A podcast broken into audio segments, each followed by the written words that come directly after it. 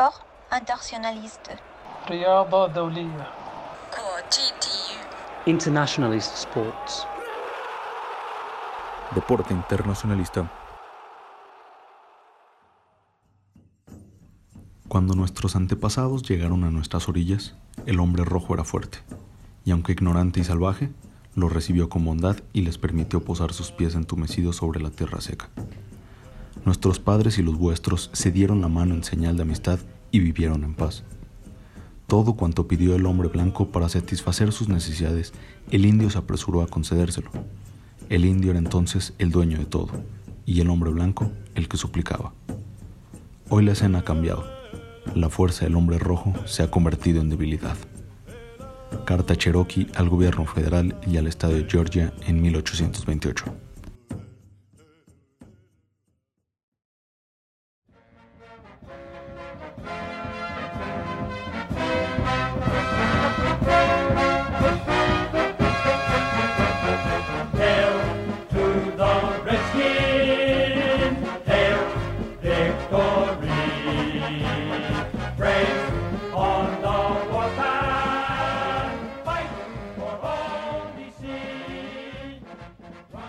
Tal? Hola, ¿qué tal? Bienvenidas, bienvenidos a una nueva edición de Deporte Internacionalista, este extenso viaje que busca en cada rincón del planeta las mejores historias que tengan que ver, que tengan que ver con el deporte y sus connotaciones históricas, políticas y culturales.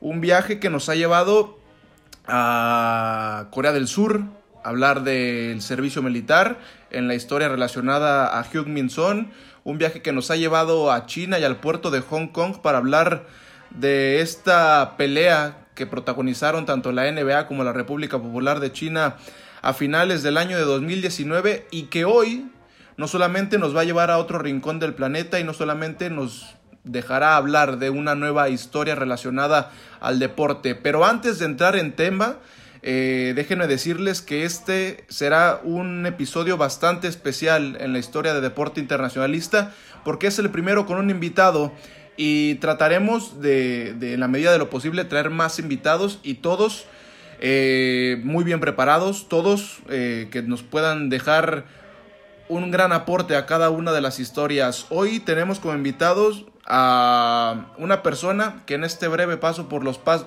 por los medios de comunicación, primero era mi jefe, después se convirtió en mi amigo y hoy compartimos eh, varios proyectos en común.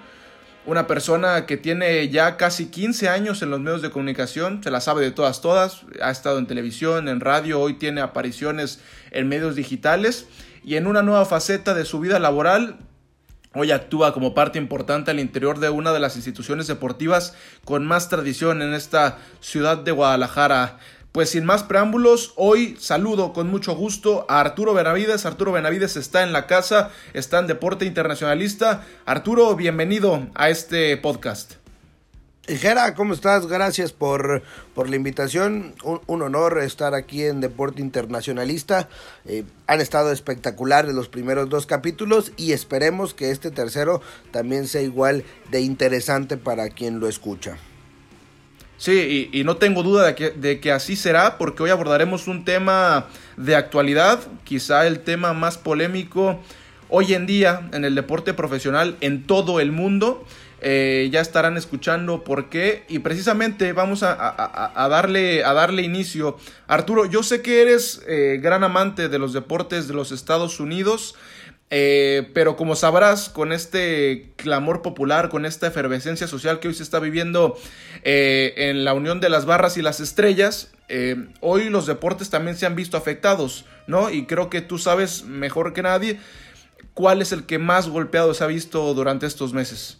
Mira, son diferentes y en diferentes eh, ámbitos. Los, los que de entrada fueron más afectados fue el básquetbol y el hockey sobre hielo, la NBA y la NHL, porque eran deportes eh, que ya estaban a la mitad de su temporada, ¿no? Más allá de la mitad de su temporada, eh, tuvieron que frenar abruptamente cuatro meses, ahora han podido ambos eh, regresar en unas burbujas y lo han hecho de buena manera. Mismo caso de la MLS, el fútbol de los Estados Unidos, aunque ellos llevaban apenas un par de partidos con sus respectivos equipos. El que sí también en, en segundo nivel fue el béisbol de las grandes ligas, que estaba planeado para iniciar eh, por ahí de, los primeros días de, abril. Y se fue posponiendo y se fue posponiendo. No había arrancado la temporada. Ahora es el que más problema tiene porque ha arrancado, pero ellos decidieron no hacer una burbuja. Y, y en esta situación de que todos los equipos tienen que estar viajando para jugar, pues bueno, se han, se han encontrado y se han topado con muchos contagios que ahora tienen eh, los focos encendidos en el béisbol de las grandes ligas. Y la NFL, el fútbol americano, pareciera que es el, el- deporte menos afectado de toda esta situación porque está fuera de temporada. Pero conforme han ido avanzando los meses, eh, la, digamos que el fuego se les ha ido acercando y por ahí tienen, eh, tienen diferentes conflictos. No han tenido afectaciones directas al juego o al deporte o a la temporada, sí han tenido muchas polémicas fuera de ellas y, y una o la más importante es de la que estaremos hablando el día de hoy.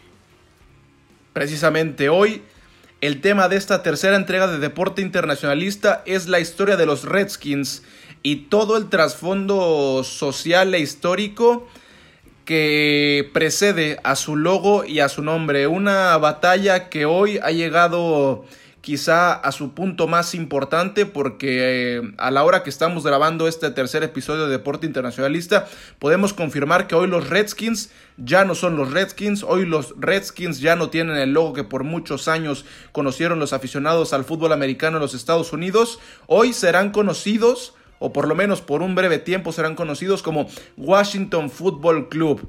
La historia de los Redskins que que implica cuestiones eh, como el racismo, que implica cuestiones eh, que van vinculadas con, con, la mis- con el mismo nacimiento de los Estados Unidos como una nación y una gran deuda, creo yo, con los nativos americanos y también con aquellas personas y con aquellos sectores de, de la sociedad que ayudaron a cimentar a los Estados Unidos. Pues bueno, sin más preámbulo, vamos a tema. ¿Te parece Arturo? Vamos a darle. Bueno, empecemos diciendo que para toda potencia mundial es imperativo ejercer influencia en todas las áreas de interés de la sociedad.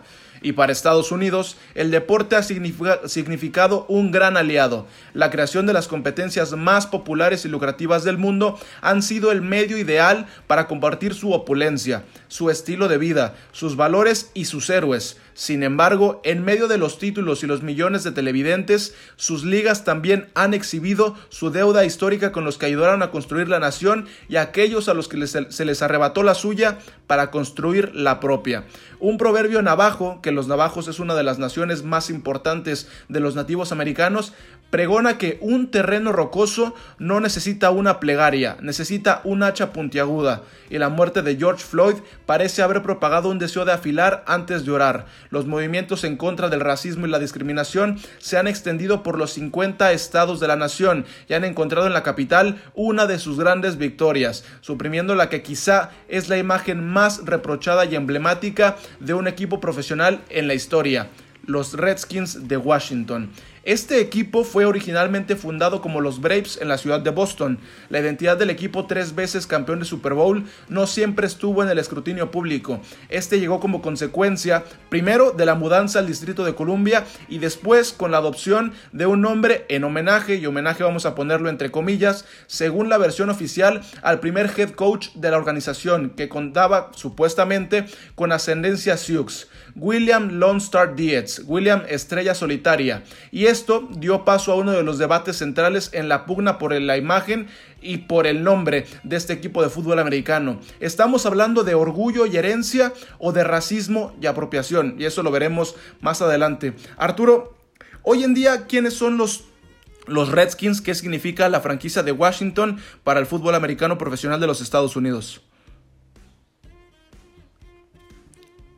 Ya no, ya no le podemos decir así, pero lo, lo- lo que conocíamos como los Pelerrojas, son una de las franquicias más históricas y más trascendentes en, en, la NFL. Como bien lo decías y, apuntabas, desde 1930 es una franquicia con casi 90 años de historia, que tuvo una década importante por ahí de mediados de los 80s o principios de los 80s hasta principios de los 90s.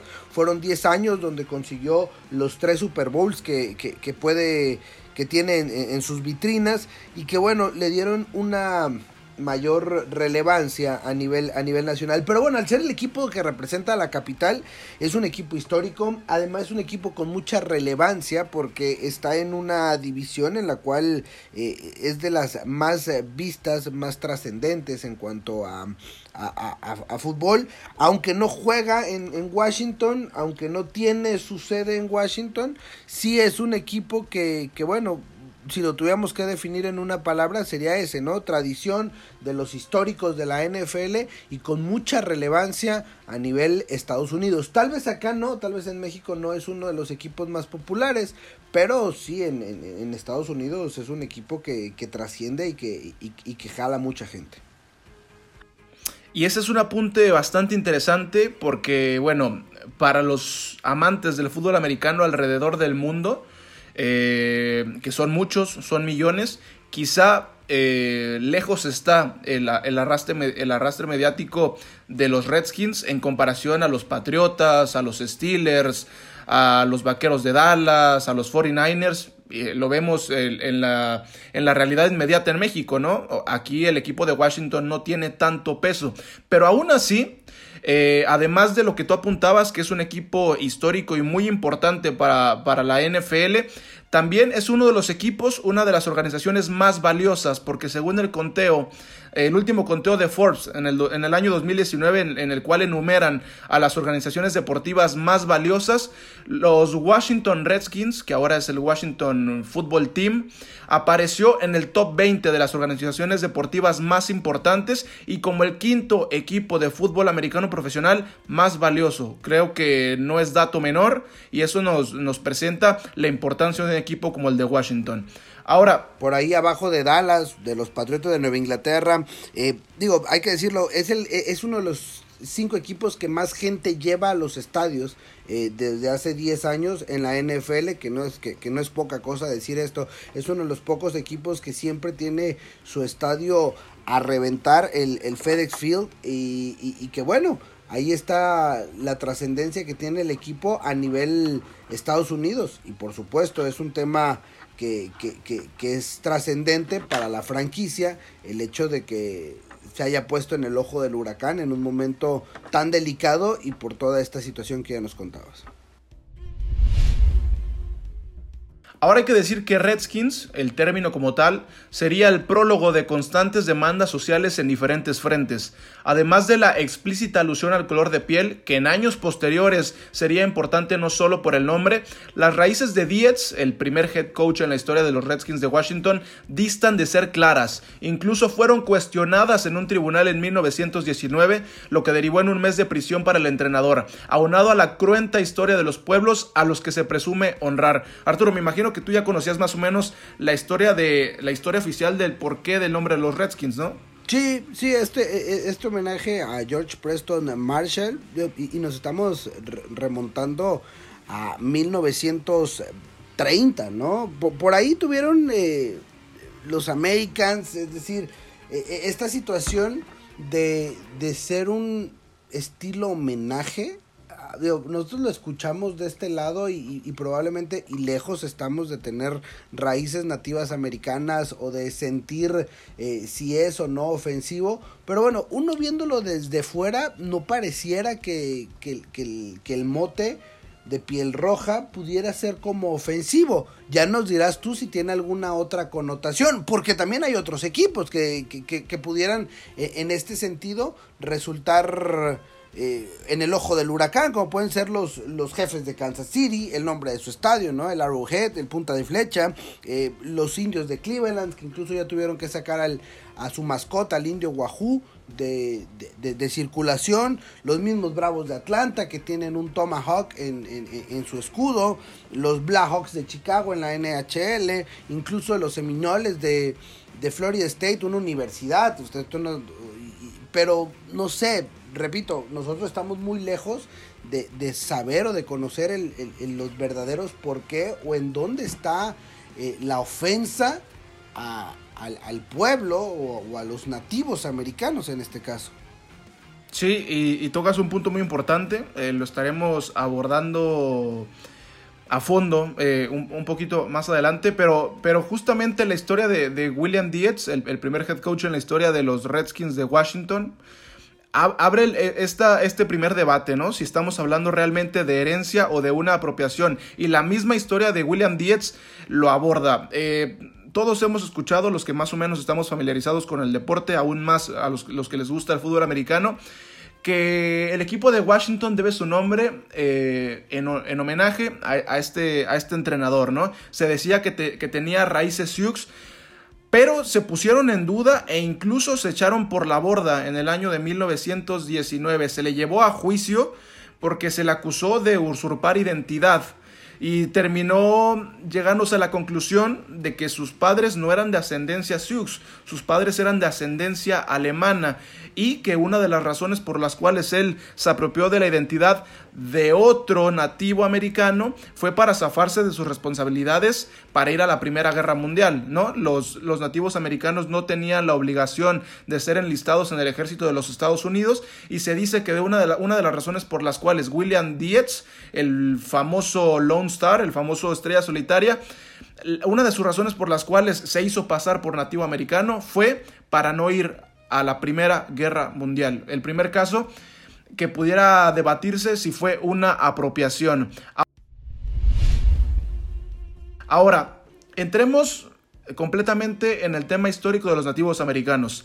Según el lingüista del Instituto Smithsoniano, este gran instituto de investigación de museos a lo largo de los 50 estados de los Estados Unidos, valga la redundancia, el lingüista del Instituto Smithsoniano Ips Goddard dijo que el término Redskins comenzó a utilizarse como una expresión neutral de los colonos en las relaciones comerciales, pero al mismo tiempo era utilizado en la práctica de casas de nativos, pues el rey Jorge II de Inglaterra ponía precio literal a sus cabezas. El pecado nativo fue habitar las tierras del norte con siglos de anterioridad al descubrimiento de América, y lo pagaron con asesinatos, con violaciones, con desplazamiento y con despojo de tierras. A ver, hay que decir que hoy en día el gobierno de los Estados Unidos reconoce a más de 500 entidades tribales, reconoce eh, la existencia de más de 500 naciones de nativos americanos. Hoy, según el reporte de una organización de derechos humanos en pro de los nativos de nombre IWGIA, dice que la población, la población indígena de los Estados Unidos eh, oscila entre los 2.5 millones y los 6 millones, de los cuales eh, el 23 vive en áreas indias americanas o en aldeas de Alaska. El estado con mayor población nativa es el estado de California y el lugar donde reside el mayor número de nativos es la ciudad de Nueva York. Hoy este, se puede decir que aproximadamente el 27% de la población nativa americana vive en la pobreza y solamente para redundar el redondear este tema de los asesinatos, de las violaciones, del despojo de tierras, se dice que el territorio indio o, en lo que en Estados Unidos conocen como el Indian Country decreció de, decreció de 55 millones de hectáreas en 1887 a 19 millones de hectáreas en 1934. Esto ya cuando el gobierno de los Estados Unidos le había repartido eh, a, su consideración tierras a los nativos americanos, porque hay que recordar que en un principio, cuando llegan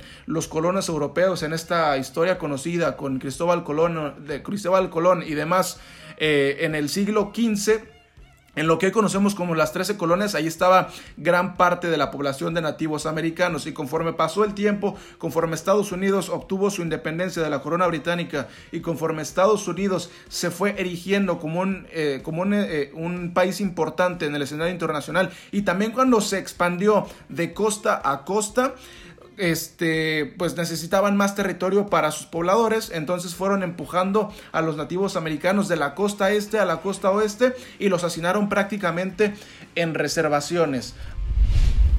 Ahora, también hay que decir que los, las constantes referencias nativas en la cultura popular norteamericana, desde equipos deportivos hasta misiones y armamento militar con nombres alusivos a tribus, guerreros y símbolos, hacen contradictorio explicar cómo es que después de culminado el destino manifiesto con la expansión estadounidense de costa a costa, las poco más de 500 naciones originarias reconocidas actualmente por el gobierno de los Estados Unidos tuvieron que resignarse a vivir hacinadas en reservas y a merced de políticas de ambulantes ambiguas y provechosas. Es, un, es, una dualidad histórica, ¿no? Como por un lado se les privó de muchas cosas a los nativos americanos, pero por otro lado, hoy la cultura popular norteamericana está llena de alusiones a, a, símbolos nativos americanos y tú ya mencionabas algunos, Arturo.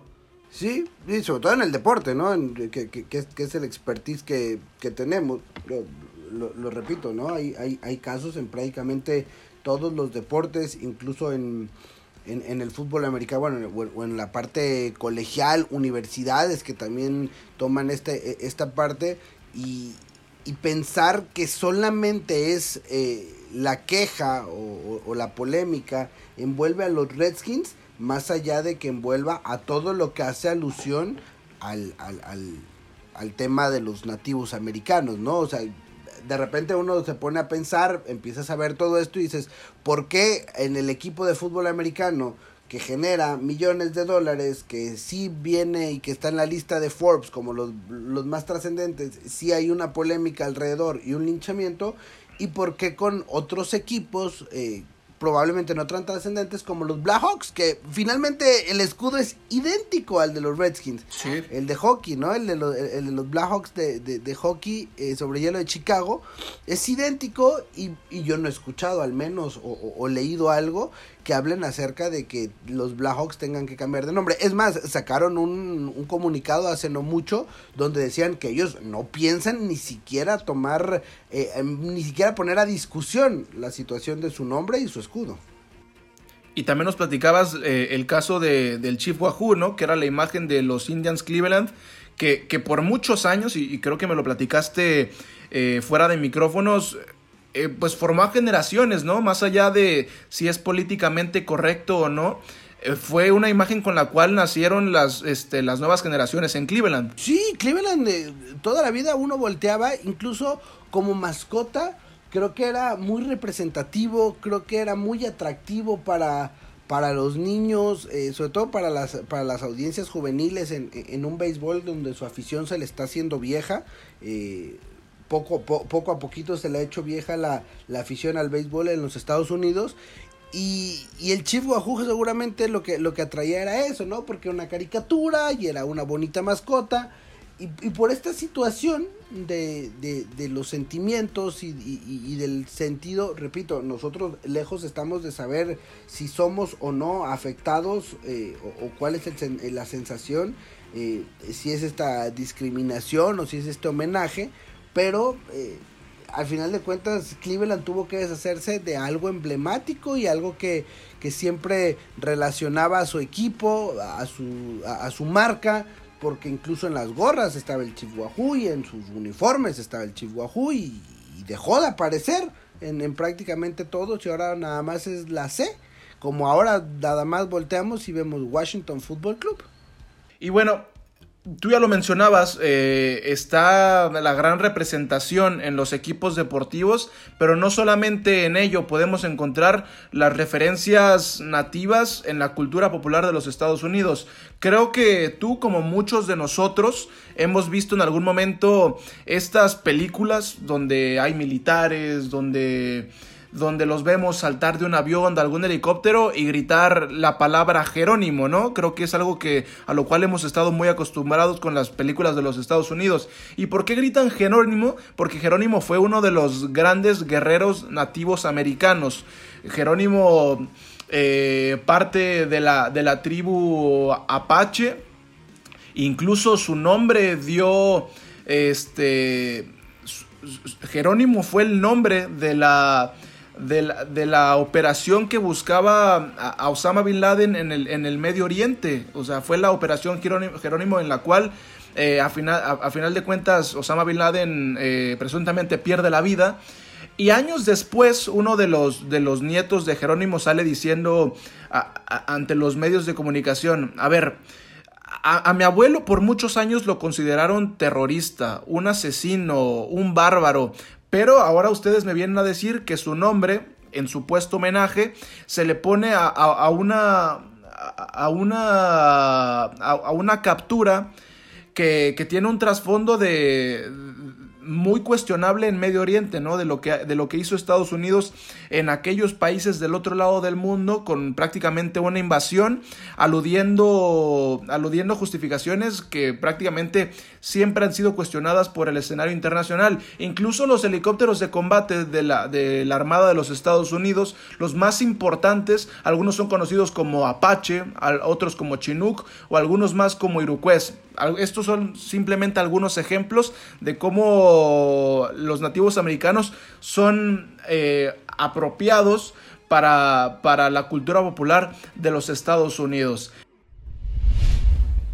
Ahora, hay que decir que todos estos antecedentes históricos motivaron entre un sector de la afición, activistas sociales, organizaciones nativas y hasta políticos de la talla de Barack Obama un movimiento en contra del nombre y logo de los Redskins, aludiendo que esto, además de racista, representaba un estigma sobre sus miembros y una apropiación cultural bastante lucrativa para algunos particulares. No obstante, el dueño del equipo, Dan Snyder, siempre manifestó que el nombre no era negociable. Por ejemplo, además de, que Dan Snyder y todo el staff perteneciente al equipo de Washington, Además de que ellos aludían a que esto era un homenaje, a que esto era, este, el nombre era propio de la gallardía, del valor, del arrojo, con por el cual se conocían a, a los nativos americanos, también se agarraron, por ejemplo, de algunas encuestas. En 2002, la revista Sports Illustrated, que es quizá la revista más importante en temas deportivos, publicó una encuesta según la cual el 75% de los nativos americanos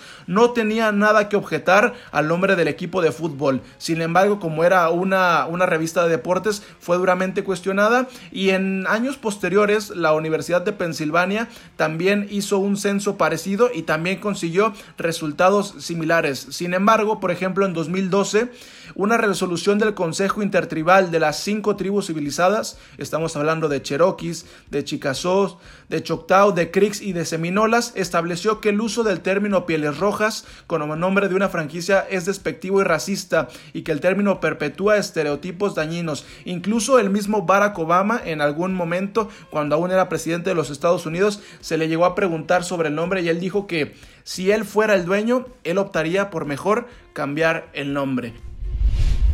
Ahora, Snyder también aguantó muchos golpes, además del clamor popular y el intento de censura por algunos medios de comunicación, en 2015 enfrentó una batalla legal que lo puso al borde de perder la marca registrada, ya que la oficina correspondiente la consideraba ofensiva. Sin embargo, en 2017 terminaría revirando la decisión por medio de una apelación, ya que el Tribunal Superior la declaró inconstitucional por atentar contra la libertad de expresión. La Oficina de Patentes y de Marcas Registradas prohibía nombres ofensivos desde 1946. ¿Y por qué esto era importante? Porque las protecciones de marca registrada incluyen el bloqueo a la venta de mercancía pirata y el establecimiento de una estrategia para el desarrollo de la marca. Aquella batalla solamente sería una premonición, pues lo que las leyes no pudieron lograr, la efervescencia social sí. La carta de 87 accionistas e inversionistas del equipo, que en conjunto representan un valor combinado de 620 mil millones de dólares, enviada a los principales patrocinadores de la organización como FedEx, Nike y Pepsi, un mes después de la muerte de George Floyd, fue el único movimiento capaz de hacer claudicar a un Dan Snyder que desde la compra del equipo justificó fervientemente su identidad bajo los argumentos de herencia, valor y tradición. Arturo, entonces creo que aquí se, se abre el otro, el otro debate, ¿no? Si realmente se hizo por convicción o simplemente por un tema económico, ¿no? ¿Cómo es que los cómo es que tus propios patrocinadores te obligan a hacer un cambio tan drástico? Le dieron la espalda. Y, y- y mira, las marcas fueron muy claras y, y hoy son empáticas ante una situación que se vivió hace un par de meses en los Estados Unidos con esta historia que, que- que todos conocemos de George Floyd. Y las, y las marcas, eh, para generar empatía, mercadológicamente hablando, y quedar bien ante su público, ante, sus consumidores, bueno, toman una postura ante la cual eh, estamos hablando de una suma de muchos, muchos millones de dólares. Te voy a dar algunos, algunos datitos, nada más para, para que veas. Eh, eh, el valor franquicia de una de, una, de, un equipo de la NFL anda rondando los 2.500 millones de dólares.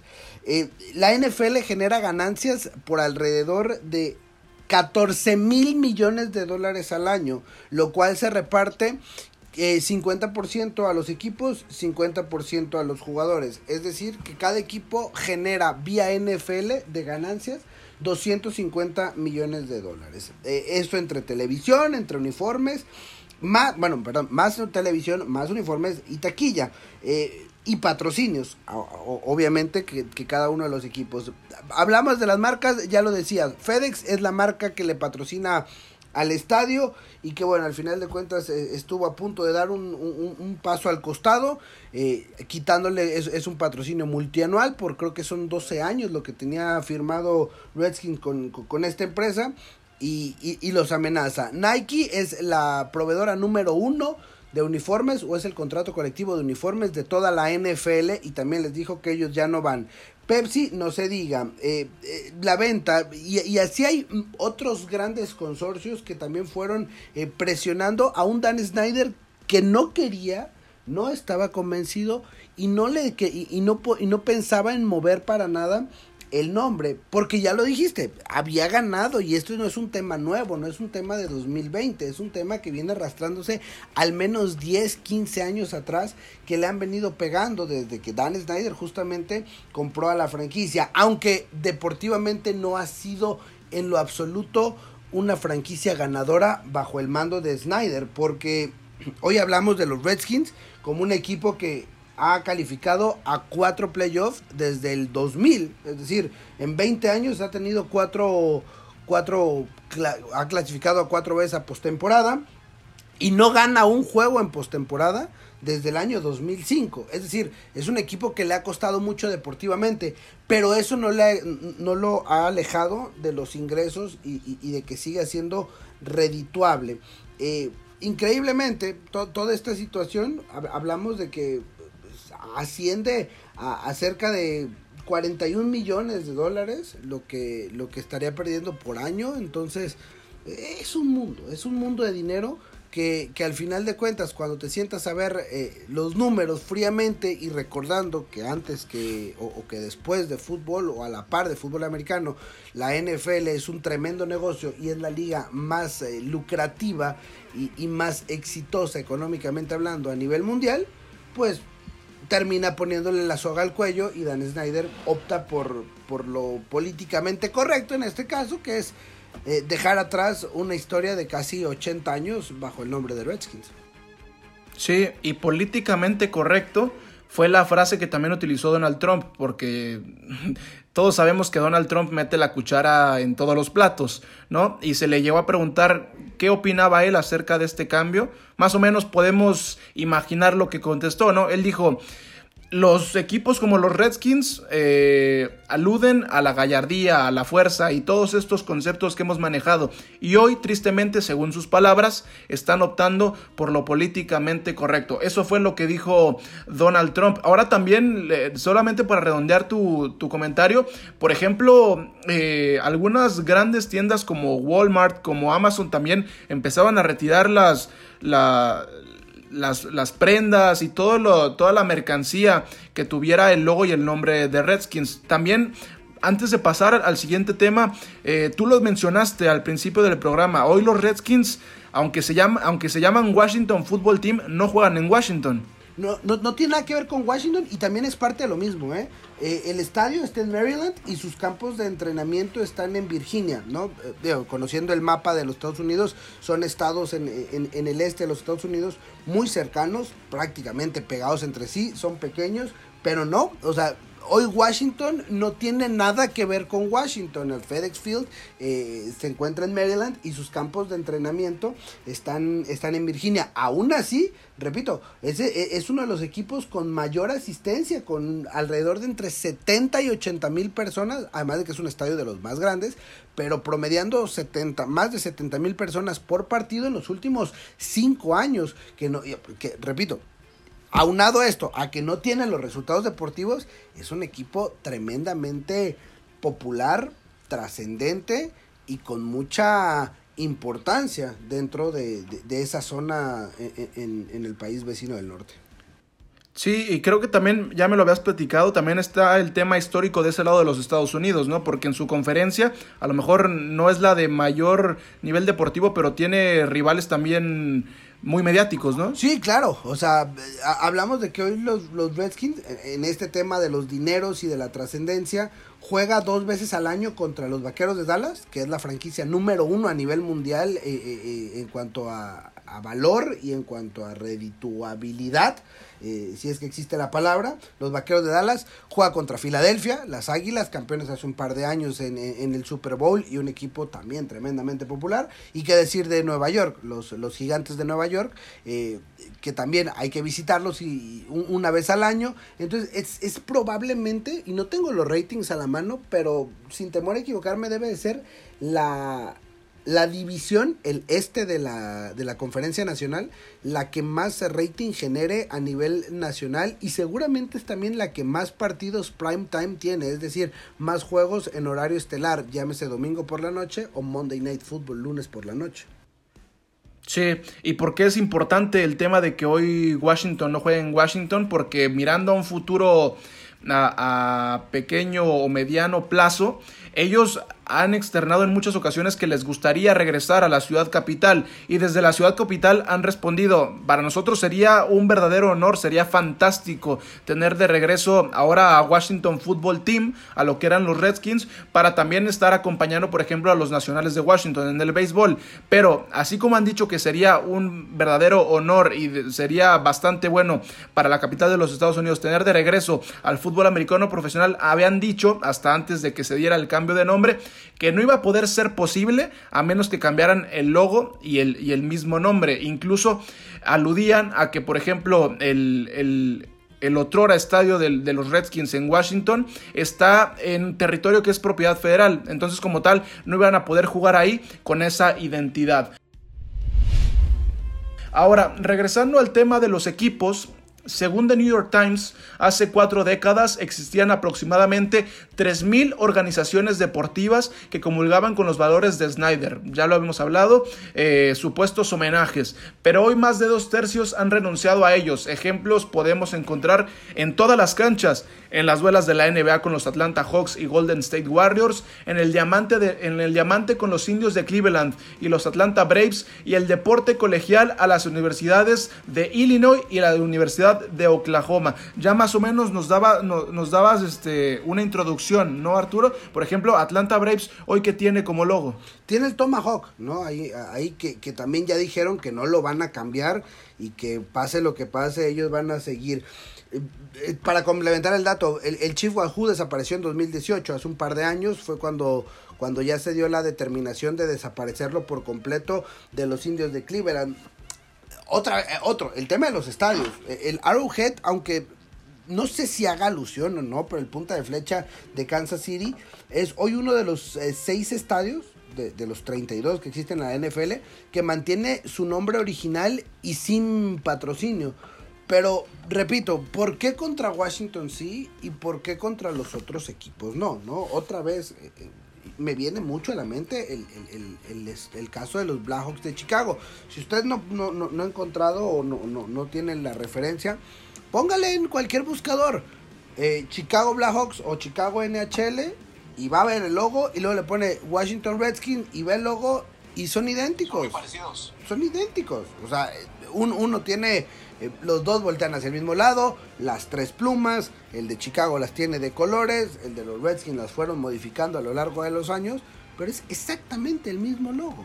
Y porque uno sí y otro no. O sea, y es ahí donde, do- donde ya deja de ser una batalla eh, por, por un derecho como, como, como se puede pensar y pasa a ser, pareciera una batalla más eh, en contra de, de solamente cuestiones monetarias.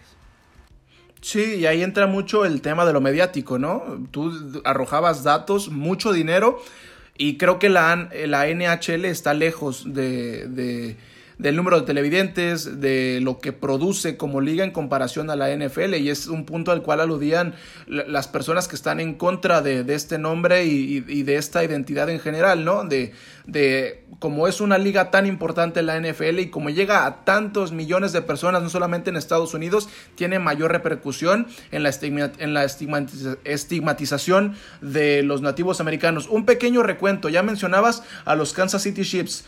A ver, el, en el logo, quizá por eso no se han metido en tantos problemas, este, a- en comparación a lo que es Washington, ellos no tienen la cara de un nativo americano, solamente tienen la punta de una flecha. Y además, eh, según un artículo de- del periodista Vincent, Vincent en Indian Country Today, reveló que el origen del nombre proviene de un hombre que no era nativo, nativo americano, Harold Rowe Bartle, un empresario blanco que se convirtió en el alcalde de Kansas City por dos periodos, fue el responsable de que el equipo se mudara a la ciudad y de su nombre, después de fundar la tribu Mick O'Say, una tropa afiliada a los Boy Scouts de América, y ahí le decían el, el jefe de la tribu, el chief, y algunos piensan que es por eso que se adoptó el nombre de los Kansas City Chiefs para el equipo que hoy es campeón del Super Bowl.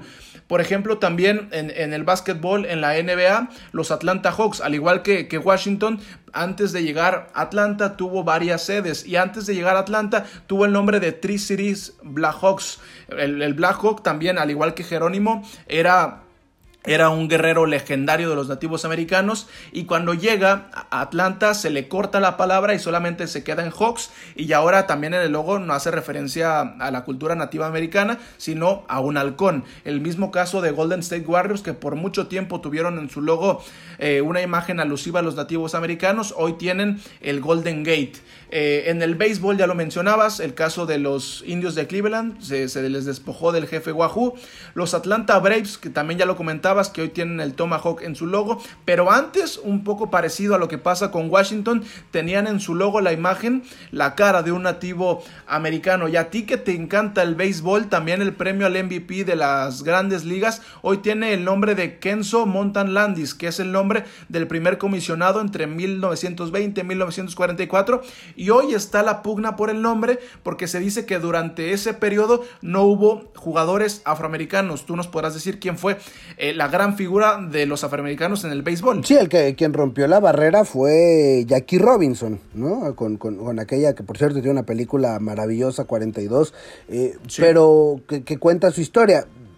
Y, y lo mismo pasa también en, en- en la NFL, pero creo que no es un tema del deporte, sino era un tema de la sociedad en ese momento que, que, que rodeaba a los Estados Unidos. Sí, y ya lo mencionabas tú rápidamente, lo de los Seminolas de Florida State.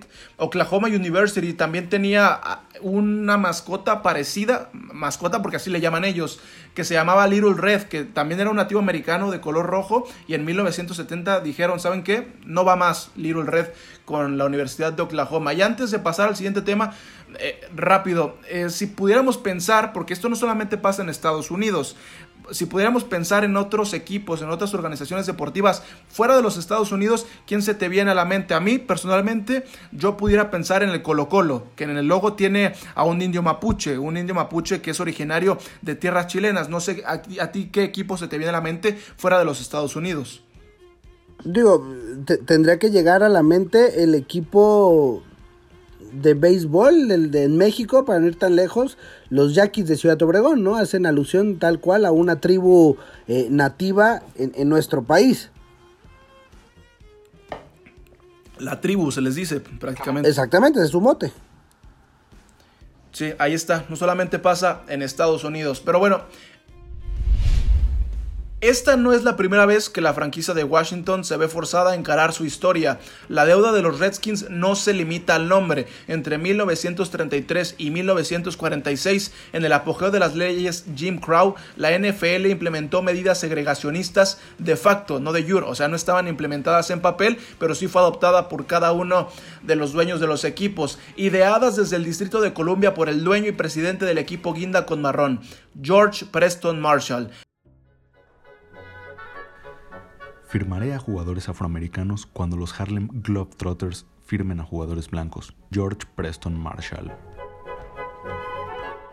Preston Marshall pasó a la historia para bien y para mal. Fue un revolucionario del juego y estableció las bases para el éxito del modelo deportivo y económico de la NFL, ganándose un puesto en el Salón de la Fama, pero de igual forma implementó su genio visionario para segregar. Una vez llegada la reintegración, en medio del crecimiento del movimiento por los derechos civiles y presionados por John F. Kennedy, el primer presidente que realmente apoyó este movimiento, los Redskins se convirtieron en el último equipo en integrar jugadores de color. Y mira cómo son las cosas y, las curiosidades de la vida al final de cuentas.